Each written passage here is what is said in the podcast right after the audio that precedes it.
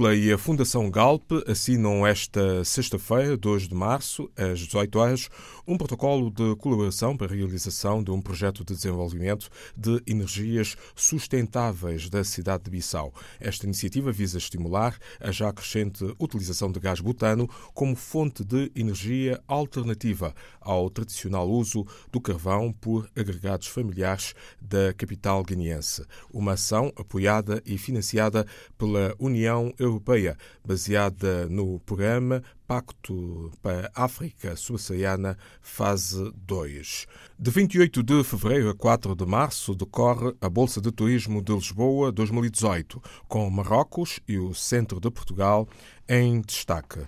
Nesta edição participam cerca de 1.300 empresas, como afirmou a jornalista Joana Teles, a diretora de feiras da BTL, Fátima Vila Maior. Este ano nós temos um plus, que são os quatro pavilhões abertos. Uh, participam nesta edição cerca de 1.300 empresas, uh, mais de 40 países representados e aqui Portugal, neste pavilhão 1, a fazer o seu pleno enquanto mostra turística. Portanto, temos aqui as regiões portuguesas todas representadas, com grandes atividades. Eu chamo a atenção no fim de semana, que é a área, o horário de público, em que, para além da oferta turística, vamos ter aqui a oferta gastronómica, cultural e vamos ter um programa muito interessante para as crianças, que é o Kids Route. Portanto, eu desde já faço aqui um apelo às famílias com os mais novos e que têm a possibilidade de conhecer Portugal através de um passaporte que vai ser carimbado nas várias zonas onde vão ter atividades específicas dessas regiões, o que é muito interessante para conhecer o destino.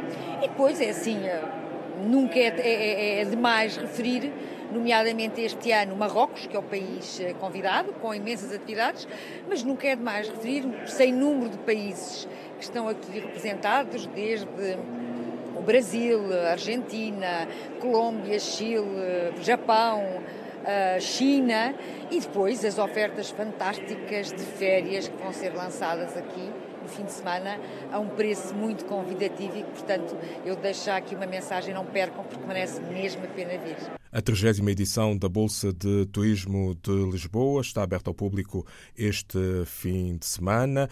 Participam os países africanos de língua portuguesa com pavilhões. A BTL encerra este domingo. Em Cabo Verde, o Executivo vai concluir no prazo de três meses as obras do projeto Casa para Todos. A prioridade vai para as Ilhas do Sal e da Boa Vista, como garantiu na Assembleia Nacional a Ministra da Infraestrutura infraestrutura, do ordenamento do território e da habitação, Eunice Silva. A reportagem da jornalista Hulda Moreira, da delegação da RTP. A ministra das Infraestruturas, Ordenamento do Território e Habitação recusa a ideia de que o governo não tem política de habitação. Reconhece que a situação é grave, pois o déficit é de mais de 40 mil habitações, sendo que, em termos de qualidade, o número sobe para 60 mil. É um mundo diante de uma população tão reduzida como é Cabo Verde. Dentro da política de habitação, a prioridade vai para resolver o problema daqueles que vivem nas barracas das duas ilhas turísticas, Sal e Boa Vista. Estamos nas frentes que têm a ver com as ilhas turísticas, que a situação é mais complicada, e aí já estamos a entrar, a partir de abril, vamos estar no, na, na, Boa Vista e no Sal, na zona das barracas, a intervir não só para requalificar a barraca, criar zonas de expansão para retirar as pessoas que estão na barraca e criar espaços para as imobiliárias entrarem. Nas restantes ilhas, a ideia é inserir as famílias onde elas vivem. Nós devemos ir onde as pessoas estão e resolver o problema deles lá, lá.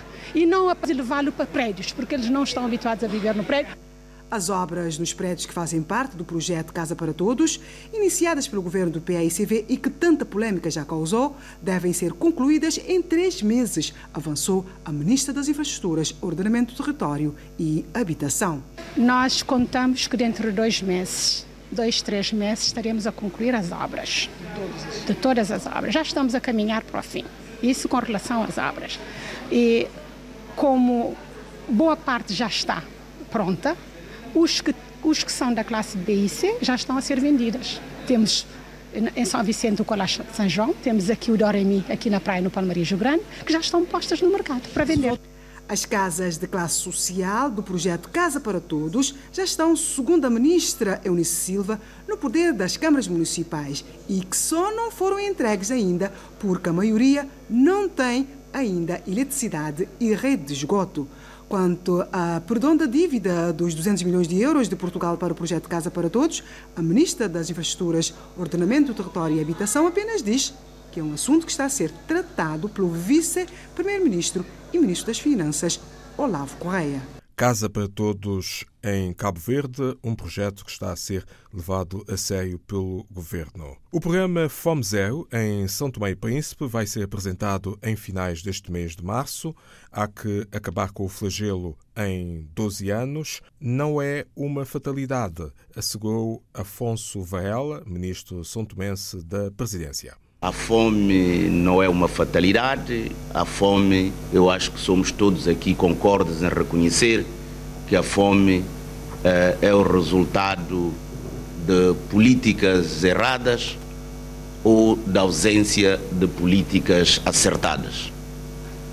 A, a fome não é apenas um problema que se soluciona com a agricultura, é um problema que se soluciona também com práticas nutritivas, práticas alimentares, mas é um problema que se soluciona também com a educação, é um problema que se soluciona com financiamentos adequados. Projeto Fome Zero em Tomé e Príncipe a bom ritmo. O presidente do Supremo Tribunal Português eh, de Justiça, António Henriques Gaspar, de visita a Maputo, na Procuradoria-Geral da República, na capital moçambicana, discursou sobre a independência dos tribunais e assinou um protocolo de cooperação com o STJ de Moçambique. Jornalista Pedro Martins, da delegação da RTP. Acompanhado por três juízes conselheiros, o presidente do Supremo Tribunal de Justiça de Portugal está em Maputo para estreitar ainda mais as boas relações existentes entre os dois países. Uma visita oficial começou pelo Tribunal Supremo de Moçambique, onde Henriques Gaspar assinou com o seu congênero moçambicano, Adelino Manuel Muxanga, um acordo de cooperação para fomentar ainda mais a partilha de experiências, conhecimentos, formação de oficiais de justiça e até na interpretação das leis. É importante colhermos a experiência de outros países e Portugal é um dos países que tem estado a enveredar por reformas profundas que têm ajudado a a desanuviar aquilo que é a pressão sobre os tribunais. Há muitos campos e muitas hipóteses de partilha de, de conhecimentos, de informação, na partilha de jurisprudência. É, é realmente um campo muito interessante. Sobre a independência nos tribunais, um tema bastante atual, quando se fala tanto da separação dos poderes judicial, legislativo e, acima de tudo, executivo é um elemento fundamental da construção de um Estado de Direito é a independência dos juízes e dos tribunais os governantes também têm que ouvir muitas vezes estas palavras.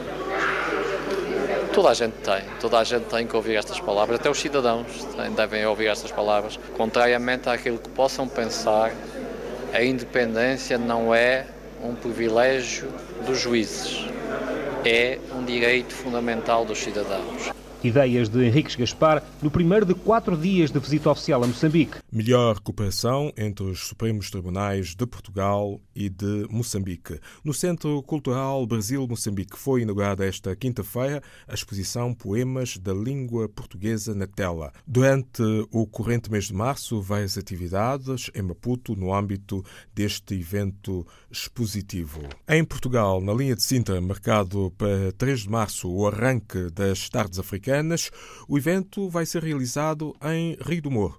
Osvaldo João, eh, porta-voz da organização, revela que este projeto vai tornar-se realidade às tardes de sábado. É um projeto de tardes que vai acontecer todos os sábados, ou seja, primeiras semanas de primeiro sábado de cada semana nós vamos poder fazer essas edições. Isso vai variar de cada mês. Vamos selecionar um país da lusofonia para poder então criar o tema relacionado a isso. Quem são uh, os participantes em cada edição? Como é que é feita a escolha, a seleção dos artistas que vão participar? Bem, como é uma, uma atividade africana na Europa, está convidada toda a gama musical, quer seja portugueses, angolanos, santomenses, guinenses, moçambicanos, para estarem connosco. Né? Não temos uma lista detalhada do gênero de música. Vamos selecionar as músicas por cada edição que a gente vai passar a, a dar. E já este sábado, no dia 3, temos o músico Puto Diesel, temos o músico Badona, bom demais, temos o músico Euclides, e temos o músico Fraguito Monteiro. Né? São os músicos que vão fazer parte da primeira edição, que vão estrear. E vamos ter eh, a música africana com a DJ Mila.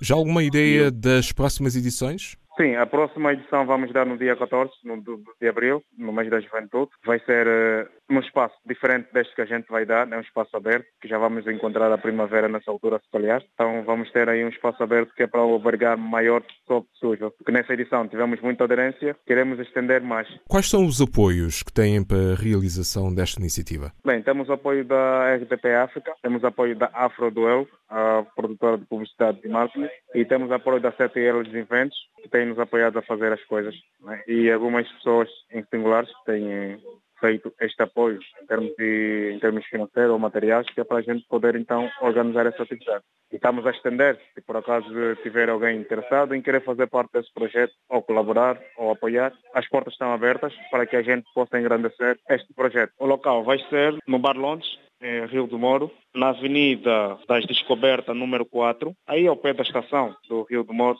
junto às bombas de combustível da Repsol. Tardes africanas em Rio do Morro, linha de Sintra e semanalmente.